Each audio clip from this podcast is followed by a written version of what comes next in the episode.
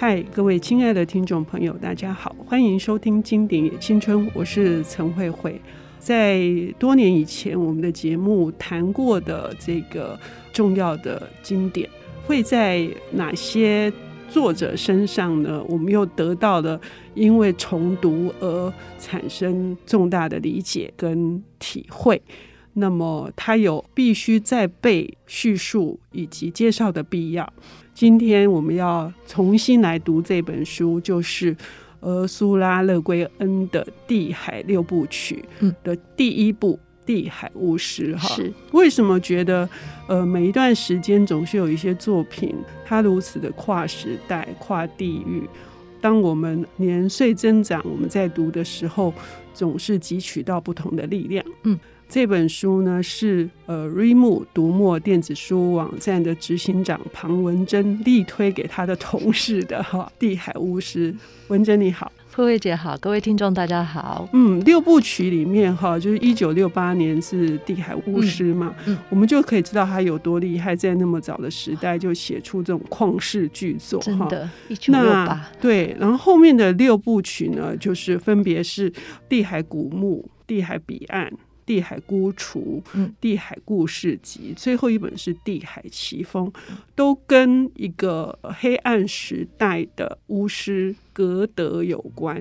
哈、嗯，格德呢，从他七八岁的时候，发现了有特殊的这个能力，也就是他有魔法。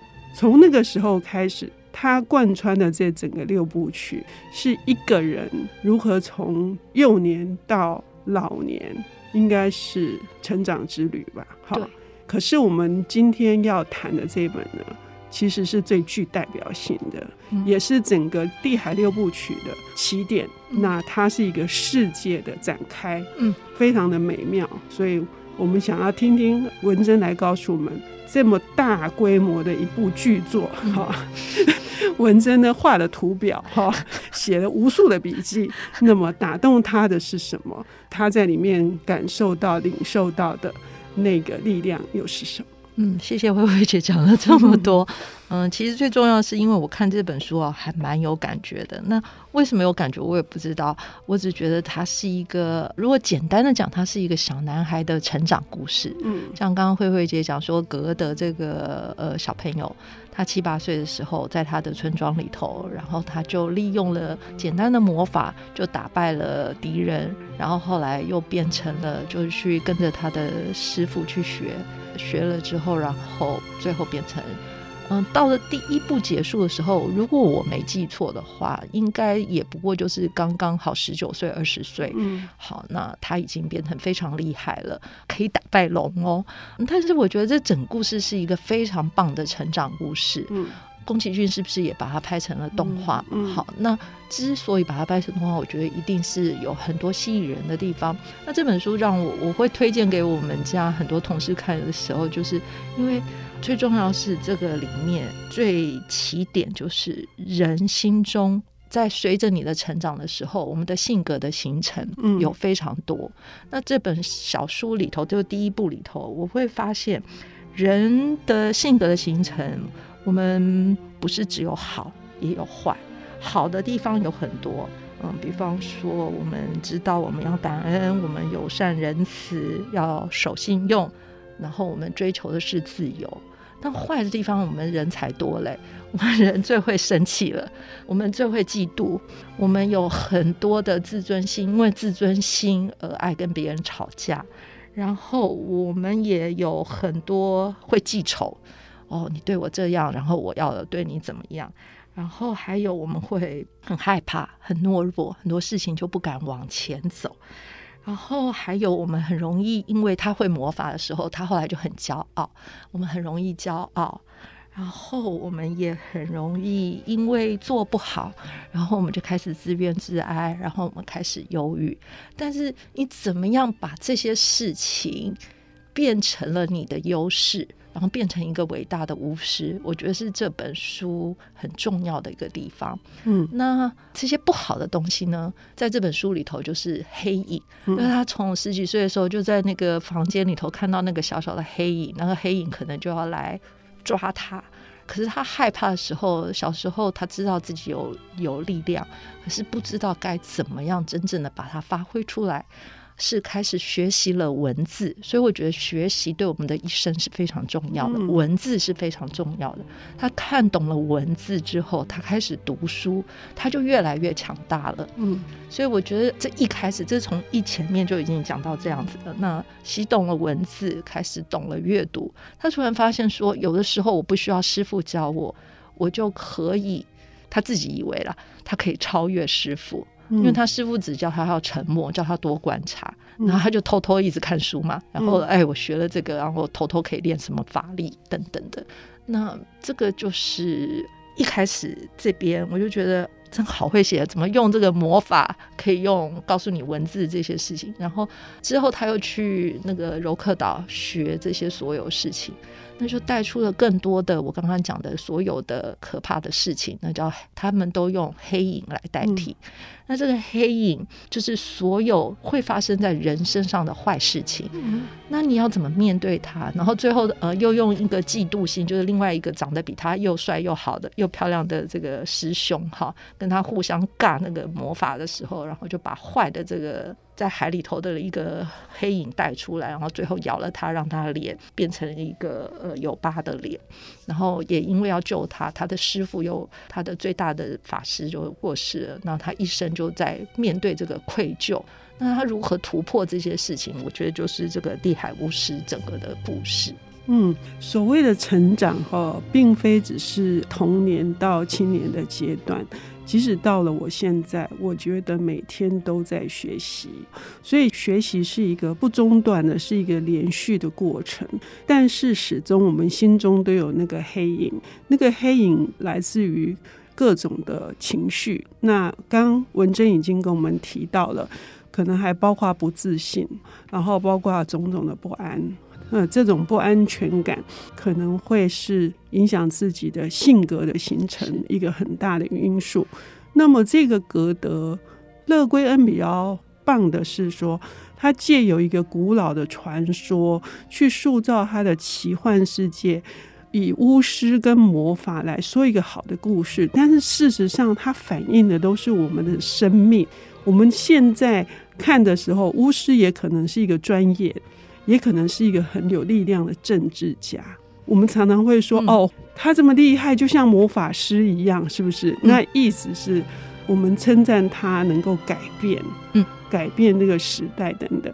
那么，这个格德文珍，你在看这个故事的时候，碰触到你的最细腻的地方，你觉得是什么？我觉得我在看他的时候，哈，因为我第一次看他的时候，我就觉得这个黑影就是。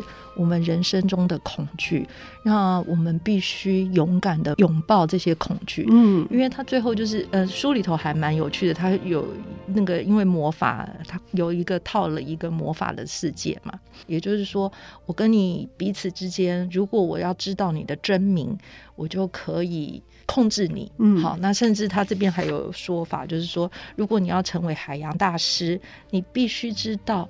海中每一滴水的真名，我那时候看到这种海中每一滴水的真名，这是怎么可能呢、啊？但是真名的意义在，如果我知道慧慧姐你的真名，你知道我的真名，我们彼此之间是非常非常信任的。嗯，那最后这有六部曲，我们这部就是成长的故事嘛。他最后去拥抱他自己的时候，那个黑影就是。知道他的名字，黑影有就是叫了他的名字，他最后也叫了黑影的名字，其实就是自己的名字。这给了我很大的震撼，嗯，就是其实你心中的魔就是你自己。嗯嗯，好，那么他在里面还有什么样的意涵以及引申呢？我们要休息一下，等一下回来。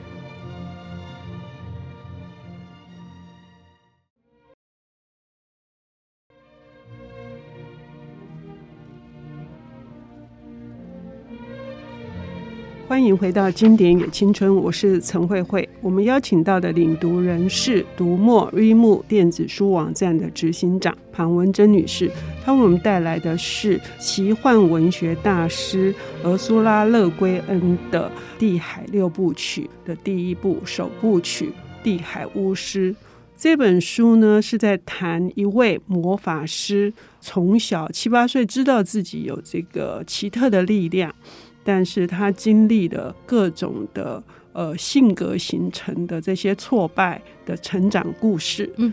那我们知道这个魔法世界啊，我们会心生向往，可是我们其实不理解它真正的内涵是什么。就是当一个魔法师他有了力量，其实是危险的事情。嗯我们上半段节目提到说，包括呃，什么叫真名哈？我想这一点我们再谈一下。就是，哎、嗯，你明明就有名字庞文珍啊，我就是陈慧慧。可是所谓的真名这件事情，以至于能能够得到信任，嗯，文珍，你的理解是什么？我觉得在小说里头，他们的世界里头，他们都会有不同的名字嘛。好、嗯，他真正会，比方说像。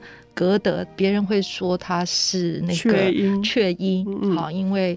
真正的名字是格德，他才会跟他的朋友讲，我的真名是格德。嗯，然后另外他有另外一个好朋友叫做费曲，然后费曲会跟他讲说，要离开的时候，或者是跟他讲我的真的名字是什么，嗯嗯、那你就会找到我，我们以后可以相认，而且可以在魔法当中召唤他，对，对不对？对，因为巫师会变形嘛，可以变形成别的样子。嗯、那当变形成别的样子的时候，就必须靠真名来来彼此互认。才知道、嗯、哦，你是谁？嗯、那我觉得这个变形也很有趣，在这个故事里头，它是可以变成雀鹰，所以当你人走路很慢，你变成老鹰的时候，你在天空飞翔可以很快。嗯，好、啊，那。他有一次就是在紧急的状况变成了一个老鹰，然后呃靠着意志力，然后终于飞回到师傅的身边，然后回到身边之后，然后再变成人形。可是刚变成人形的时候是不能人语的，嗯，好，呃，因为已经变成老鹰太久了，这也很像我们的武侠小说哈。嗯、然后我觉得这里让我突然就会想到，就是说我们虽然。可以常常我们会讲在我们人的世界里头，嗯、或是我们现实的现实社会里头，嗯、我们会假扮成某一个人，嗯，我们可能把自己变成另外一个样子的人，嗯嗯。可是我天天变成那个样子的时候，我可能就找不到我真正的自己了。嗯、所以我觉得这一个呃，这个乐归恩的小说就是这么厉害的地方，他会用这样子的故事告诉你，你要面对你真实的自己，而不是去假扮另外一个人。嗯。从这里，也许我们可以带出来所谓的真名以取得信任，或者是真名以取得掌控。呃，那可能是两个层面，一个也许是本质，就是说你知道这个人内在，你自己知道你自己内在的本质；还有另外一个，其实是一个神秘的生命的钥匙，是不是这样？其实不一定。我我的理解跟大家的理解可能不一样，所以也欢迎各位读者可以来从这个最后整个《地海六部曲》都读完之后，可能也会有一个不同的嗯体会。嗯，嗯我们回到这个格德哈，嗯、他的这个学习使得他能够成长嘛。但他遇到第一个老师的时候，这个老师欧吉安教他的是要缄默，可是格德根本不听话。他认为他什么都没有教他，可是欧吉安说，我已经教你很多了。他遇到这么好的老师，他不知道。可是事实上呢，这一段成长之旅的时候，他如果没有。碰到他跟身边人的情感的连接，他是没有办法顺利走过呃这一趟跋涉的旅程的。嗯、我们来谈谈他的这个老师吧，嗯、还有他的朋友，以及对乐归恩所关怀的我们如何跟这整个世界连接。对。我觉得这本书里头还蛮有趣的地方是，嗯，因为他小时候他妈妈很早就过世了，嗯、他爸爸然后也很快的就在小说里头就过世了哈，就离开了，所以他的真名其实是这个老师给他的，嗯，然后老师就跟他讲说，要聆听必先静默，那最后也是他老师把他救回来的。然后，所以这里面他跟就是诗情的描述，我觉得是很吸引我的。然后还有一个情，就是跟朋友之间的，好，就是他跟费曲之间的这个这个感情的事情。最后也是费曲陪着他去面对他自己的恐惧，打败了他自己的黑影。这是费曲一直陪在他身边。你虽然自己去面对，但是你必须要有一个好朋友。那另外，我觉得勒瑰恩还有谈到的，就是跟动物之间的感情。那里面就有所谓的宠物。那贡特岛的人的巫师好像都要有一个宠物啊，然后等等的这个宠物之情。但我觉得里面还有一个，就是他老师有跟他说哈，就是只要是有智慧的人，不能跟其他的生命相离。不管那个生命是有语言还是没语言，是植物还是动物，你都可以从它身上学习到任何的东西。我觉得这个让我更感动的是，在一九六八年的时候，作者就可以提出这样子的一个世界观。我觉得这是自然生态吗？还是环保？还是什么？就是。除了我们从文字可以学习，我们从世界上所有东西，我们都可以学习到这些东西。那我觉得这个是让我非常感动的。所以，这个环保、爱自然、地球这个概念，在一九六八年的时候，勒圭恩就把它提出来。嗯，那个我们看这个小说的前面都有吴明义老师的导读。他好像也提出了这样子的观念，甚至他觉得整篇小说他用很多诗的语言在讲这些观念。嗯，对，这整本故事一个最大的特色就是它的文字非常的优美，哈。然后它的那个奇幻感不是来自于说我们看电影的那些声光的效果，反而是文字所营造出来的这种迷离、梦幻以及。远方，我们对龙的想象是他描写龙的时候，我真的觉得太神奇了，好厉害哦！什么太古龙，然后龙也有龙的语言，然后龙还有喷火喷气的那个感觉。我想说，哇，这个比我们的龙还栩栩如生。对，而且就勒圭恩的世界来说，我们的人类哈，我们的人类如何在享受文明的同时，我们其实是要回归到更大的一个开阔的宇宙，呃，自然也好，甚至跟整个星系或者是整个大的这个宇宙，嗯，都有一个一体相关的这种。共同命运体的这个感觉，哈，认识了，应该是说认识。所以最后他有提到的这个一体制衡吗？对，一体制衡的那个一得一失，一体制衡是，是，是 说什么点亮一盏烛光就会投出一道黑影，务必依知识而行，是需要才做，嗯、这是一得一失的感觉，嗯。呃，是当我们拥有力量的时候，无知是可怕的，所以需要学习。但是学习什么呢？最终呢，我们要千万记得一件事情，就是其实一个任何的力量都会牵引到别的力量，会破坏整个的大化，就是这个整个世界。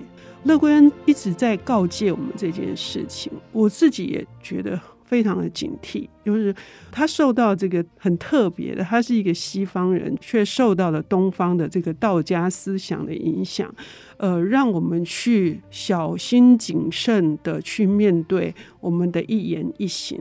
也许我们觉得那是一个无心的东西，可是最终会导致一个重大的破坏的结果。所以他说，古老的诗歌《伊雅创世歌》讲了。为静默生言语，为黑暗成光明，为死亡得再生，阴阳虚空灿兮明兮。这是一个怎样的世界呢？后续会怎么发展呢？接下来的地海的五部曲又展开了一个非常这个光芒万丈的，然后真的是一波未平一波又起的这样子的各种的事件。欢迎大家来阅读，谢谢文珍的导读，谢谢慧慧姐。本节目由 IC 之音与瑞木读墨电子书联合制播，经典也青春与您分享跨越时空的智慧饗宴。